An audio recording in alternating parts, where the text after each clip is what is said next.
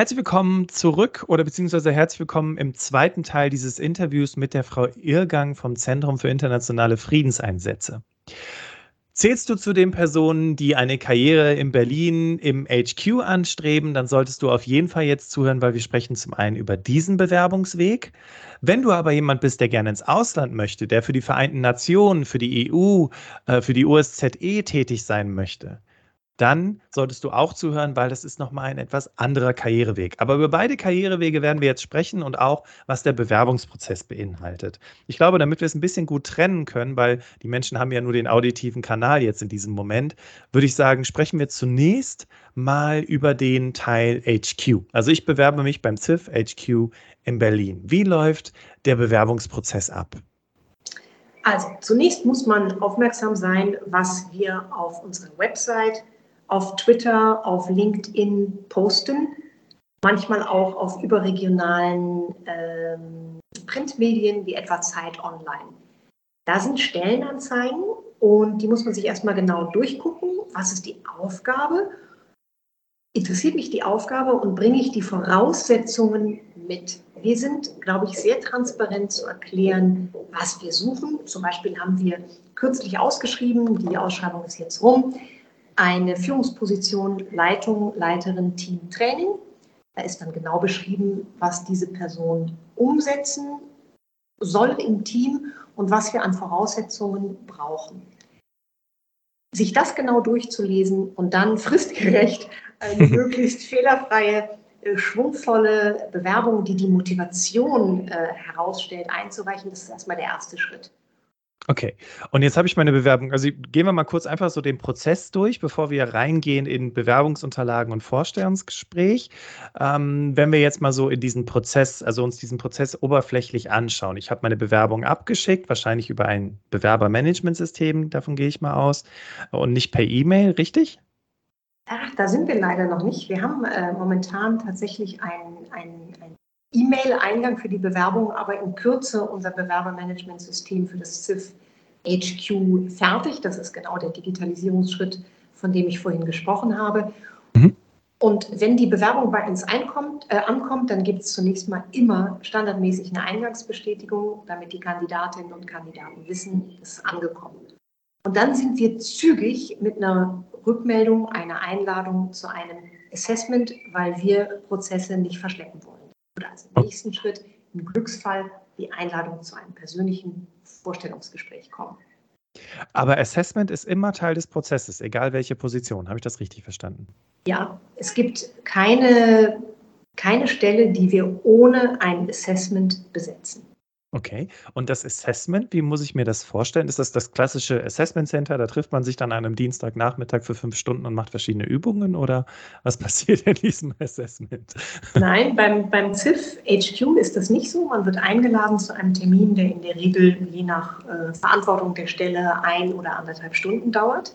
Mhm. Äh, dann trifft man auf eine Jury, die bereichsübergreifend zusammengesetzt ist. Es ist auch immer ein Vertreter oder eine Vertreterin vom Betriebsrat mit dabei. Und es gibt in der Regel keine Auswahlentscheidung, die nicht auch ähm, von Kolleginnen und Kollegen mitgetroffen wird, die nicht unmittelbar in dem Bereich arbeiten, für den man sich bewirbt, weil die Interaktion, das bereichsübergreifende Zusammenarbeiten für uns wichtig ist. Und dann ist das ein, ist ein, ein Auswahlgespräch, in dem in der Regel vier bis fünf Fragen gestellt werden, in der der Kandidat, die Kandidatin sehr viel Zeit bekommt, sich zu präsentieren mit der Motivation, mit den Erfahrungen, die die Person mitbringt.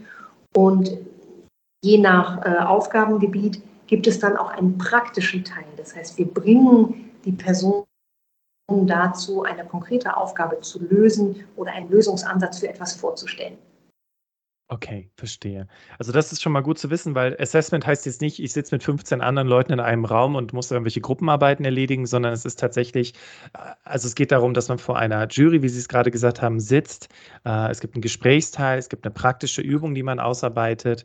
Ähm, Okay, alles klar. Und eine Selbstpräsentation, habe ich verstanden. Ähm, zu diesem Assessment, weil Sie gerade sagten. Lustig, es ist übrigens lustig, dass Sie sagen, das Assessment, ich wusste das nicht, das lerne ich jetzt von Ihnen. In, in der Welt, in der Sie unterwegs sind, assoziiert es mit mehrere Personen kompetitiv in einem Gruppenevent. Äh, ja, kommt drauf an. Kommt drauf an, wenn man von Assessment Centern spricht, dann schon, ja, doch. Also, oder auch Assessment. Ich hatte das jetzt irgendwie so unterstellt, in Anführungszeichen. Aber ja, genau. Also, es ist tatsächlich unterschiedlich. Ähm, jetzt hatten Sie gesagt, vier bis fünf Fragen bekommt man gestellt.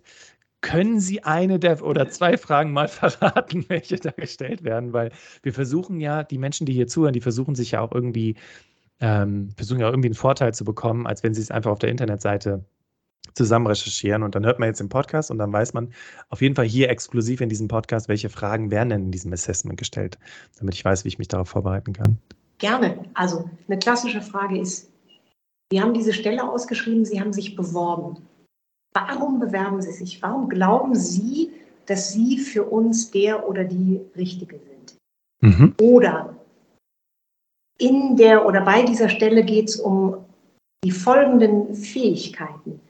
Erzählen Sie uns mal, welche Erfahrungen haben Sie mit solchen Fähigkeiten? Wo haben Sie schon mal erfolgreich zum Beispiel ein Projekt gesteuert oder ein Training gegeben mhm. oder ein Controlling äh, gemacht?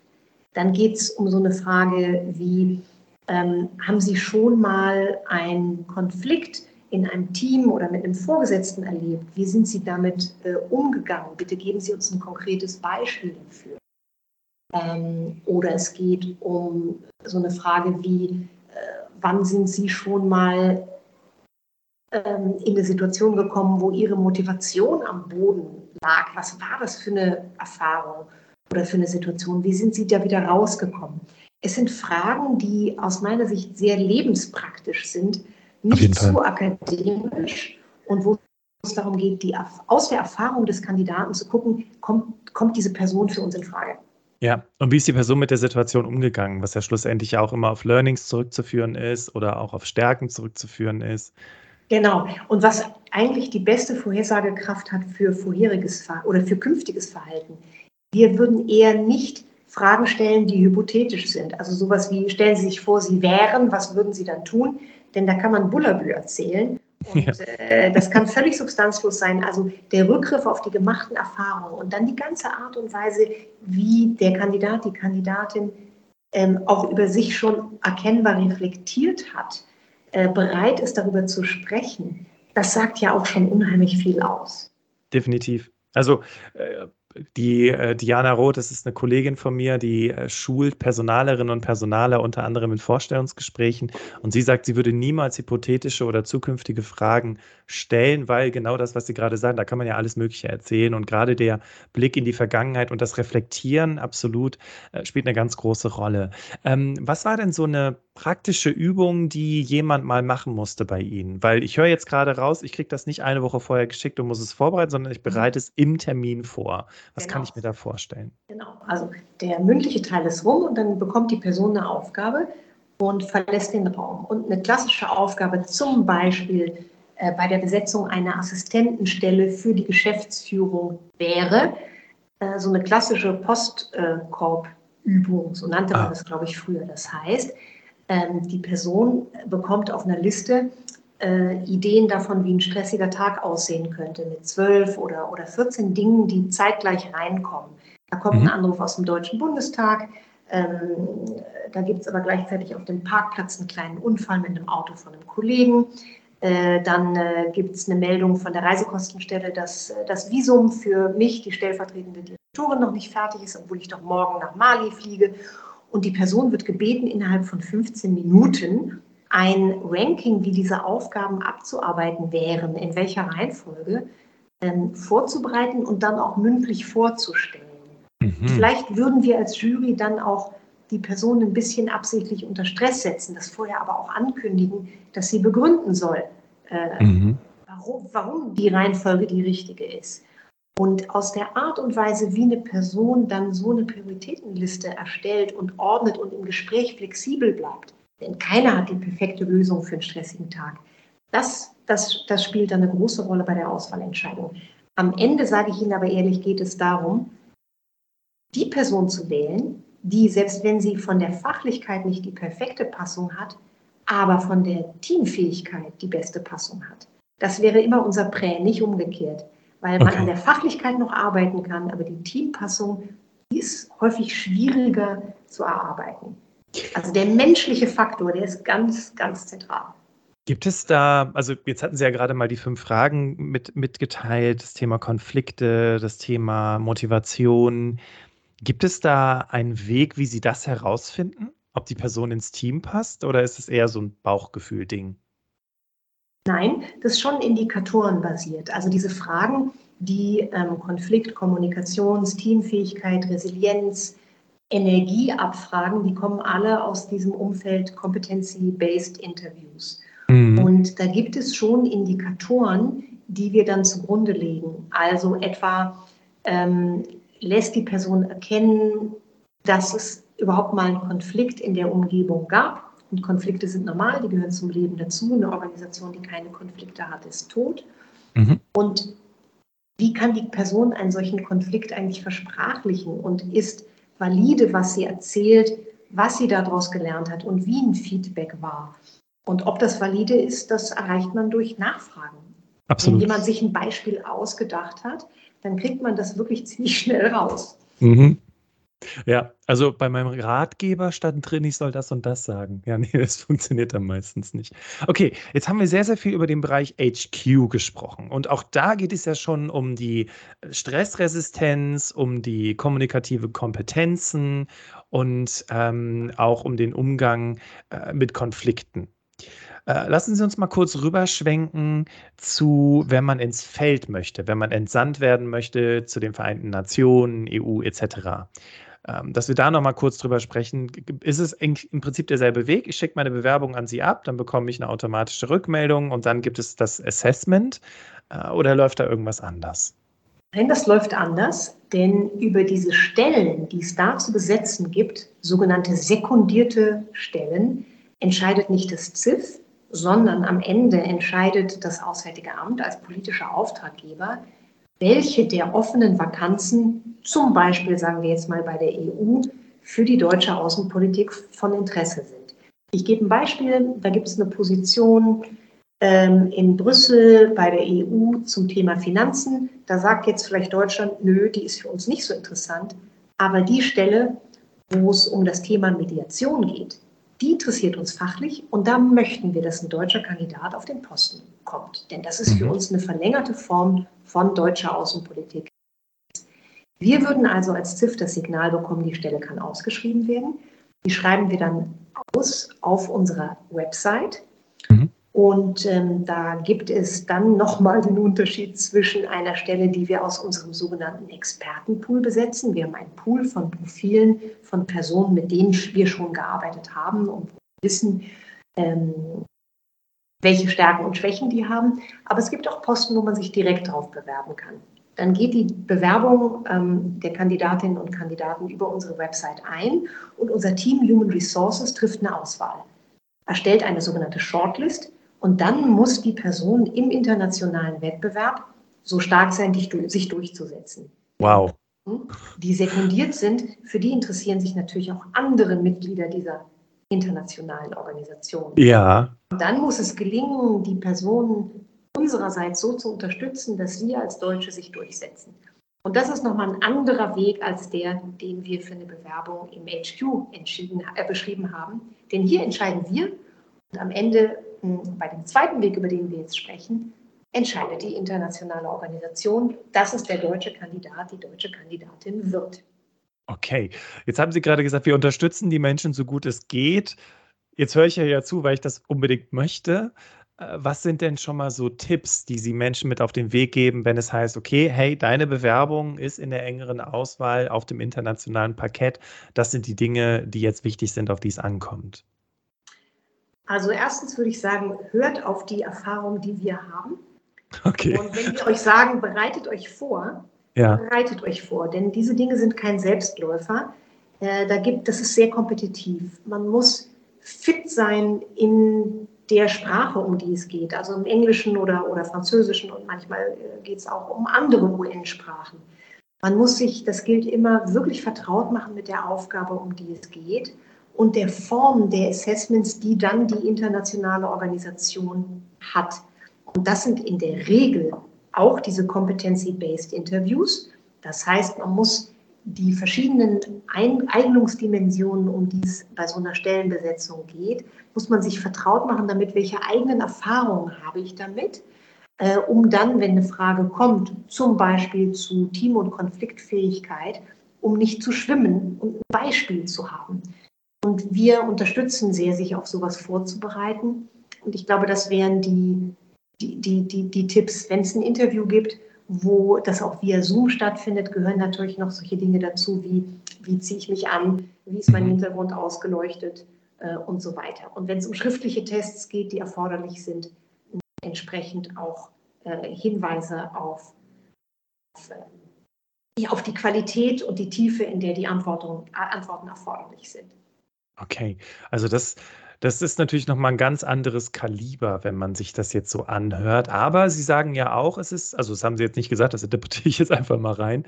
Es ist nicht unmöglich. Also, wenn wenn es dann heißt, wir entsenden jemanden beispielsweise nach Kolumbien, das hatten wir das Beispiel in der im ersten Teil der Folge, äh, dann ist das eben vom ZIF gab es eine Vorauswahl, die Shortlist, von der Sie gerade erzählt haben. Und dann gibt es aber eine Vorbereitungsphase, wo wir sagen, das und das sind die Dinge, auf die du, die du dich vorbereiten musst. Ähm, die übt man dann vielleicht sogar gemeinsam. So kann ich mir das so vorstellen? Wenn, wenn äh, unsere Ressourcen gut sind und die Zeit da ist, dann kann es sein, dass wir es üben oder wir matchen die Person mit jemandem, der erfolgreich durch so ein Verfahren durchgegangen ah, okay. ist. Ähm, wir haben eine gute Verbindung der ZIF-Expertinnen und Experten, die für uns schon mal im Einsatz waren, miteinander. Und ja, also es gibt allen Anlass, hoffnungsfroh in solche Assessments reinzugehen. Denn ähm, ich glaube, unsere Vorauswahl ist sehr solide und die Personen, die auf der Shortlist landen, haben theoretisch die Chance, das zu bekommen. Gibt es immer das Quäntchen Glück, aber man kann sich richtig gut vorbereiten auf diese Assessments und unsere Quote ist gut. Wir haben momentan ich glaube, 194 Sekundierte weltweit in Kriseneinsätzen. Das ist eine tolle Quote. Mhm. Und unsere Ambition ist, dass das so bleibt und wenn die Mittel kommen, die Budgets kommen, dass wir das sogar ausbauen. Stark. Also das finde ich nochmal ganz, ganz toll, das auch zu wissen, ja, dass es da eine sehr, sehr hohe Quote gibt, sehr, sehr viele Menschen, die entsandt werden, die im Ausland unterwegs sind und wo das ZIF sich wirklich viel Mühe gibt, diese Menschen auch darin zu unterstützen. Und ich finde es total clever zu sagen, okay, wir nehmen Menschen, die schon Auslandseinsätze gemacht haben und die helfen dir dabei, worauf es bei diesen Auswahlverfahren ankommt. Okay, schwenk zurück zum HQ. Ich checke jetzt meine Bewerbung an Sie. Also nehme ich jetzt mal an.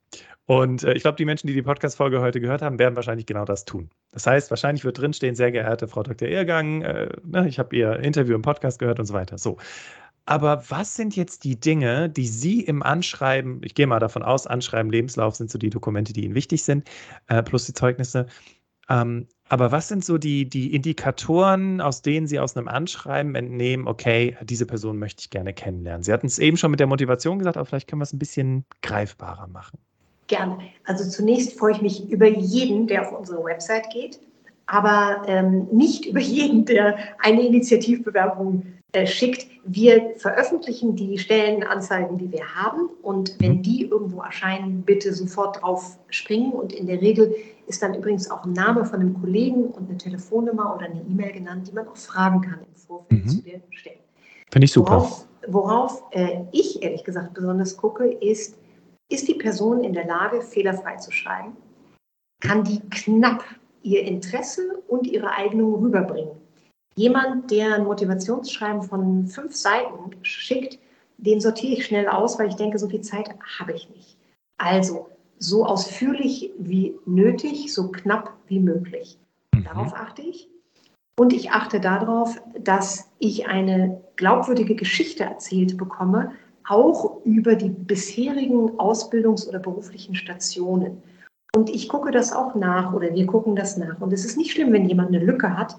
Es gibt viele Lücken, die im Leben passieren können, weil man mal ein Sabbatical brauchte oder einen Angehörigen pflegen musste. Aber es ist wichtig, dass das offengelegt wird, dass es transparent ist, warum ist da diese Lücke, was habe ich in der Lücke gemacht. Mhm. Und wenn ich eine Geschichte erzählt bekomme, die sich schlüssig anhört und die Person vor allem rüberbringen kann, was sie beitragen will, mhm. dann kommt die auf die richtige Seite. Okay, also wir geben den Menschen immer mit, Mehrwert und Motivation ist extrem wichtig, weil natürlich klar, wenn jemand eine hohe Motivation ist, aber die Fachlichkeit, Sie hatten ja im ersten Teil der Folge auch gesagt, Fachlichkeit spielt eine ganz große Rolle. Das heißt, ich muss auch erstmal Sie damit abholen, zu sagen, okay, ich habe die fachliche Eignung aus den und den Gründen.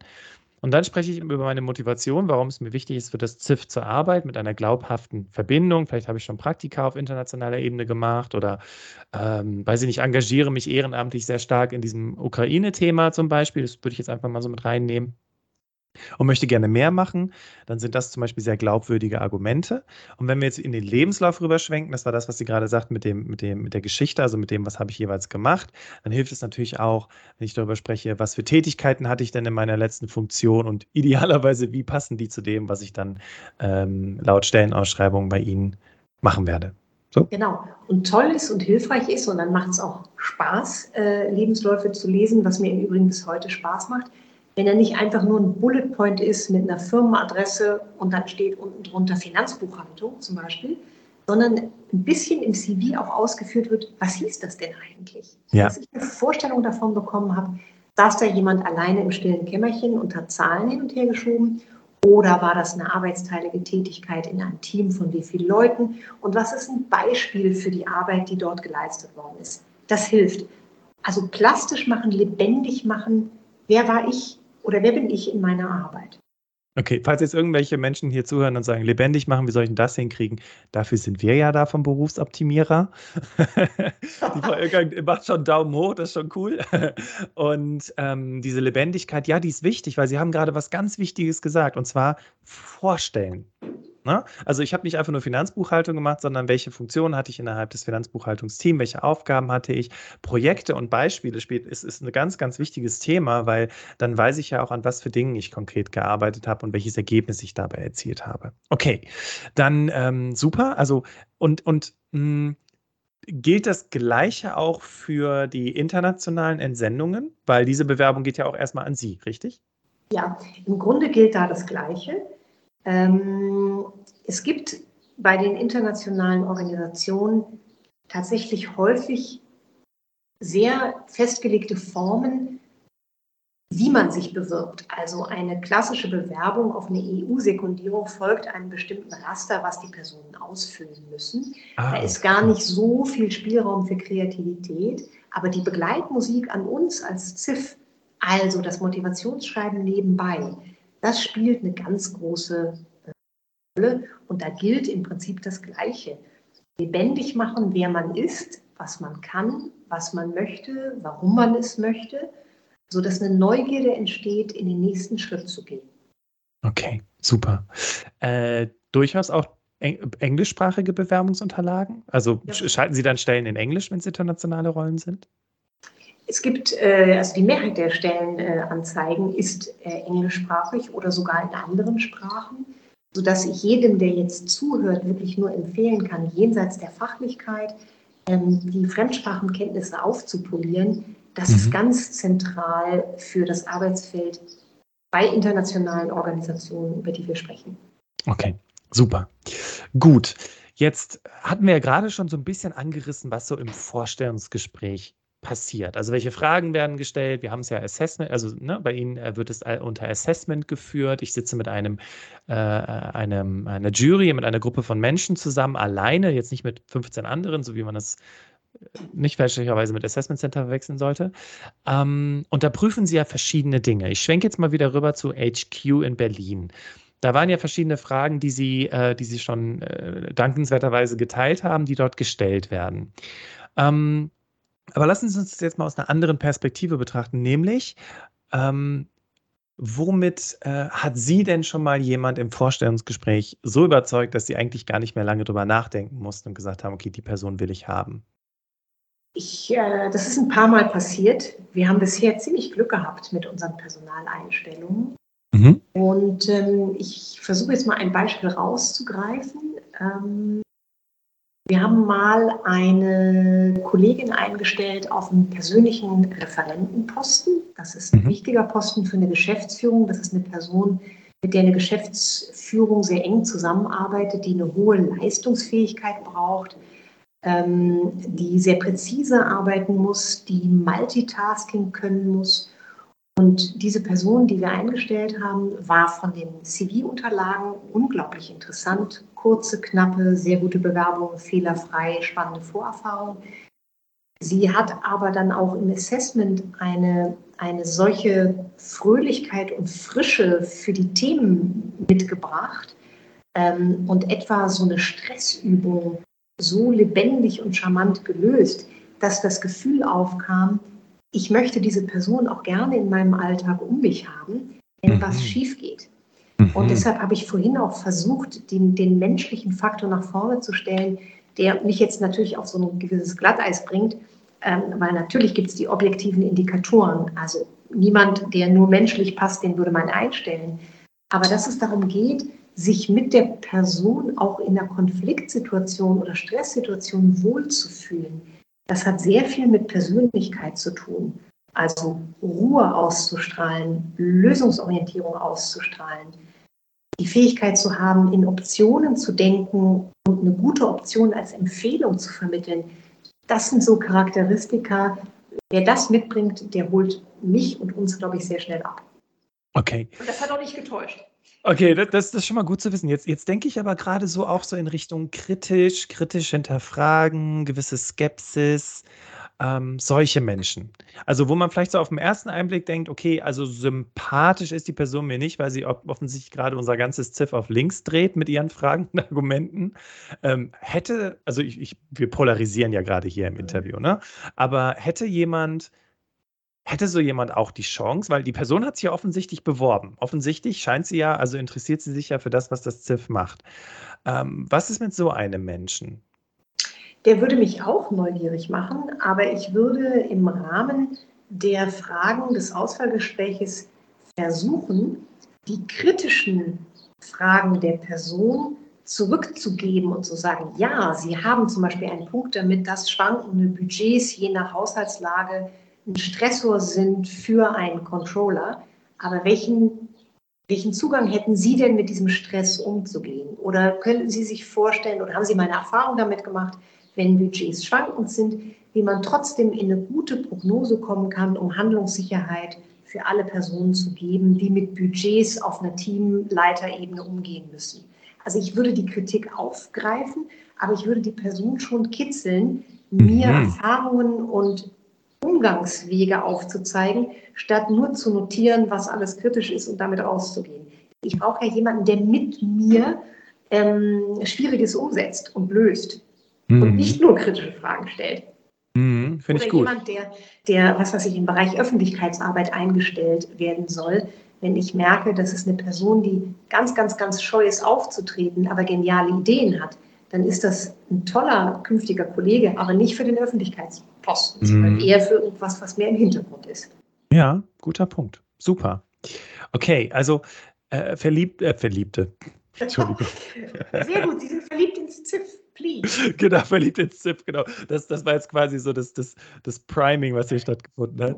Ähm, und du an der Stelle musst du gar nicht rausschneiden. Also verehrte Hörerinnen und Hörer, genau, darauf wollte ich hinaus. Äh, wenn ihr jetzt an diesem Punkt gemerkt habt, okay, also von dem, was, was die Frau Irgang hier gesagt hat, das sind Dinge, also die sind, das, das, da ist ein gewisser Anspruch drin, das, das merkt man, ja, das hört man schon raus. Aber ich finde das auch okay. Weil da, wo man unterwegs ist, das, was man machen wird fürs ZIF, egal ob es im HQ oder auf internationaler Ebene ist, das hat auch einen gewissen Anspruch. Und wenn ich bereit bin, äh, mich mit für diesen Anspruch auch einzusetzen und eben diesem Anspruch auch gerecht zu werden, dann kann man bestimmt einen ganz, ganz tollen Arbeitgeber finden mit dem ZIF, richtig? Das ist absolut richtig. Und ähm, was, ich, was ich vielleicht noch mitgeben möchte, ist, wir brauchen wirklich Teamplayer und auch Personen, die, die bereit sind, ein bisschen Marathon zu laufen. Denn diese internationalen Organisationen, die gibt es ja noch nicht so lange. Viele sind gegründet worden nach dem Zweiten Weltkrieg. Und da kommt die Weltgemeinschaft zusammen, um schwierige Themen zu lösen. Und manchmal ist die UNO auch nur die freudianische Couch der Welt, ziemlich einflusslos und man könnte frustriert sein, dass vielleicht in der Öffentlichkeit ein Herr Guterres in seinen Verhandlungen in Moskau gar nicht so viel rausholen konnte. Aber daran festzuhalten, dass diese Instrumente unverzichtbar sind und dann zufrieden zu sein, dass es vielleicht doch einen kleinen humanitären Korridor gab, über den ein paar Menschen aus Mariupol herausgeholt worden. Also wer sagt, das genügt mir oder das ist schon sehr, sehr viel. Solche Personen sind bei uns genau richtig. Wow.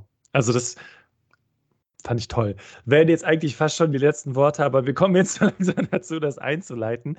Ja, nochmal, ähm, also erstmal ein ganz, ganz großes Dankeschön an Sie, Frau Ergang. Das, äh, erstens, dass Sie uns so viel über das ZIF gesagt haben. Liebe Menschen, erster Teil, da geht es ums ZIF. Dieser Teil handelte von, von dem Bewerbungsprozess. Und wie gesagt, auch danke, dass Sie uns da so viele Details mitgegeben haben, die man beispielsweise äh, auf einer Karriereseite oder so gar nicht so wirklich herausfinden kann.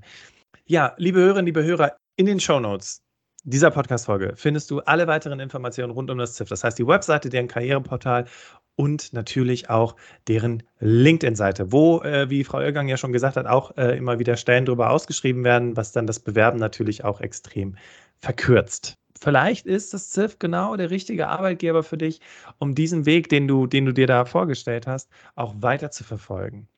Und ja, ich sage auch nochmal ähm, ganz großes Dankeschön ähm, für dieses Interview. Und ich verabschiede mich an dieser Stelle äh, und übergebe das letzte Wort an unseren Interviewgast, an Frau Dr. Irrgang vom Zentrum für internationale Friedenseinsätze. Dankeschön. Vielen Dank, hat mir riesig Spaß gemacht. Ich hoffe, dass ich einige von Ihnen äh, begeistern, interessieren konnte, auf unsere Website zu schauen. Äh, wir werden dieses Jahr 20 Jahre alt. Ähm, ich glaube, der Einsatz für Frieden und Sicherheit ist so, so wichtig äh, wie selten und wir können jeden klugen Kopf gebrauchen, wer seinen Beitrag dazu leisten möchte, entweder hier bei uns in Berlin oder bei den internationalen oder humanitären Organisationen. Und wir freuen uns auf die Kontaktaufnahme. Und, ähm, vielen Dank.